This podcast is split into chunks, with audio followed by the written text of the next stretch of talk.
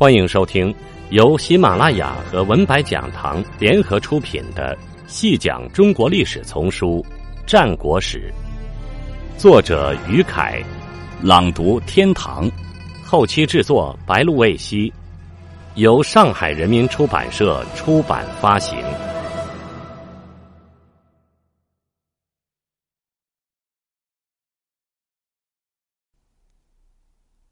第四十三集。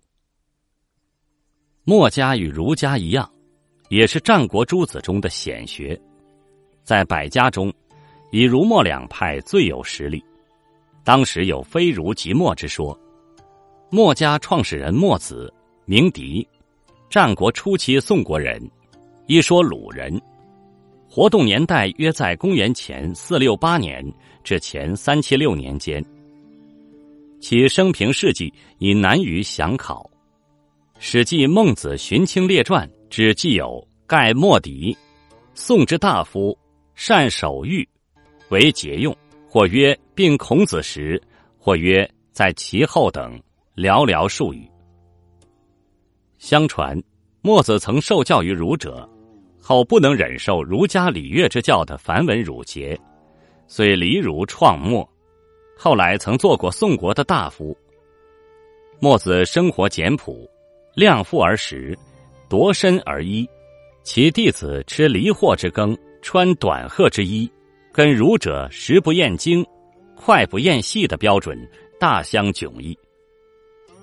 庄子天下记载，墨家以大禹为圣，墨子以裘褐为衣，以其脚为食，日夜不休，以自苦为极，曰：不能如此，非禹之道也。不足为墨。墨子是个巧匠，墨子书中有许多关于生产技术、科学知识的记载。他曾自称：“敌上无君上之事，下无耕农之难。”可见他的出身既不是贵族，也不是耕者，大约是接近农与公祀之人的社会底层人物。为了推行其政治主张。还曾游历齐、魏，并多次游历楚，曾到楚国郢和鲁阳，还想去越国，却没有真正去成。墨子终日操劳，人有“墨子无暖席”之说，意思是墨子连将席子做暖的功夫都没有。墨子的思想保留在《墨子》一书中，大体可分为五类。第一类记载墨子思想。共二十三篇，分别是上贤、上同、节用、节葬、非乐、非命、尊天、是鬼、兼爱、非攻。原来各有上中下三篇，今缺七篇，内容大同小异。当时墨家弟子分别整理记录后汇编而成。第二类记载墨子言行，共十二篇。其中，耕著、贵义、公孟、鲁问、公书五篇，题材类似儒家的《论语》，当为墨家弟子记载墨子的言行，是研究墨子思想的重要资料。法仪、七患、辞过、三变等四篇，亦记墨子之言，但其成篇较前面五篇要晚。亲土、修身。所染等三篇，有些与儒言相近的表述。韩非子显学就指出，孔子、墨子俱道尧舜，而取舍不同。第三类为墨子后学抵斥儒家的非儒篇，写成大约在孟子以前。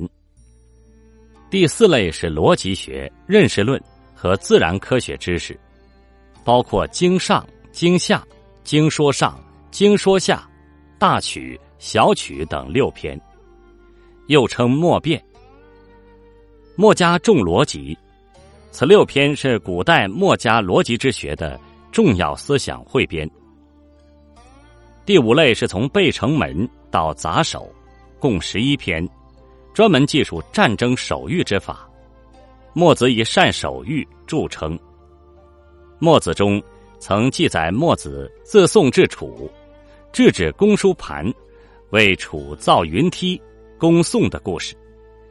此部分当为墨家师徒相传的手谕技术，不仅是了解墨家战争防御技术的珍贵资料，而且因为其中涉及古代数学、光学、力学等方面知识，在战国诸子流派中带有鲜明的技术主义倾向。墨子的思想与儒家形成鲜明对比。据《墨子鲁问》记载，墨子所提出的尚贤、尚同、节用、节葬。非乐、尊天、事鬼、兼爱、非攻等十大主张，是针对当时国家不同弊病而提出的针对性建议。墨子以兼相爱、交相利作为其说的基础，提倡兼爱论，强调消除亲疏贵贱的分别，不分王公大人与万民的等级身份，平等的爱一切人。他主张非攻，反对战争。反映了小生产者渴望安定生活的愿望。他强调尚贤，主张任人唯贤，反对世卿世禄制和任人唯亲，强调打破等级观念，官无常贵而民无中介。经济上主张强本节用，为制约统治者的行为，他又提出天志明鬼之说，强调尊天事鬼，让统治者有所忌惮。墨子的思想代表了战国初期平民阶层，特别是小手工业者的利益。墨家成员多来自社会下层，相传皆能复活导刃，以自苦立志。墨子祖述大禹，强调节俭和以身作则，被时人称为贱人之所为或一夫之道。与其他学派不同，战国时期的墨家还创立了组织严密。且带有宗教色彩的互助团体，其成员之间强调平等，生活刻苦，与贫贱无异。庄子天下谓之：其生也勤，其死也薄，其道大虎，必自苦以肥无拔，静无毛，相近而已矣。其徒属从事谈辩者称墨辩，从事武侠者称墨侠。墨家成员之间有经济上的互助义务，做官的墨者需将俸禄的一部分交到团体中来。墨子弟子耕柱子曾在楚国为官，因对过往的墨者克之不厚而遭非议。做官的墨者必须忠于墨家学说，若不能力行，要寻背禄而向义的原则，主动辞职。墨子弟子高石子在位任职，以义辞官，得到墨子的赞扬；而另一弟子盛绰在齐国做官，三次侵犯鲁国，遭到墨子禄胜于义的责备，并将其斥退。墨家团体中的首领称巨子，通常由上代领导人指定，代代相传。巨子必须有奉献精神，能够以身作则，严格遵守墨家规矩行事。《吕氏春秋·去思》记载：墨者巨子复敦居秦，其子杀人。秦惠文王怜其年老独子，准备予以赦免。傅敦却说：“墨者之法曰：杀人者死，伤人者刑。此所以尽杀伤人也。”大王虽有好意，我不可不行墨者之法。秦惠文王听从了他的意见，还是处死了他的儿子。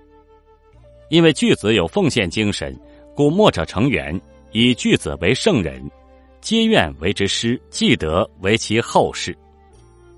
带有以死尽忠和舍命行道的精神。相传墨子弟子为其服役者百八十人。皆可使复活导刃，死不还种，足见其组织性之高，影响力之强。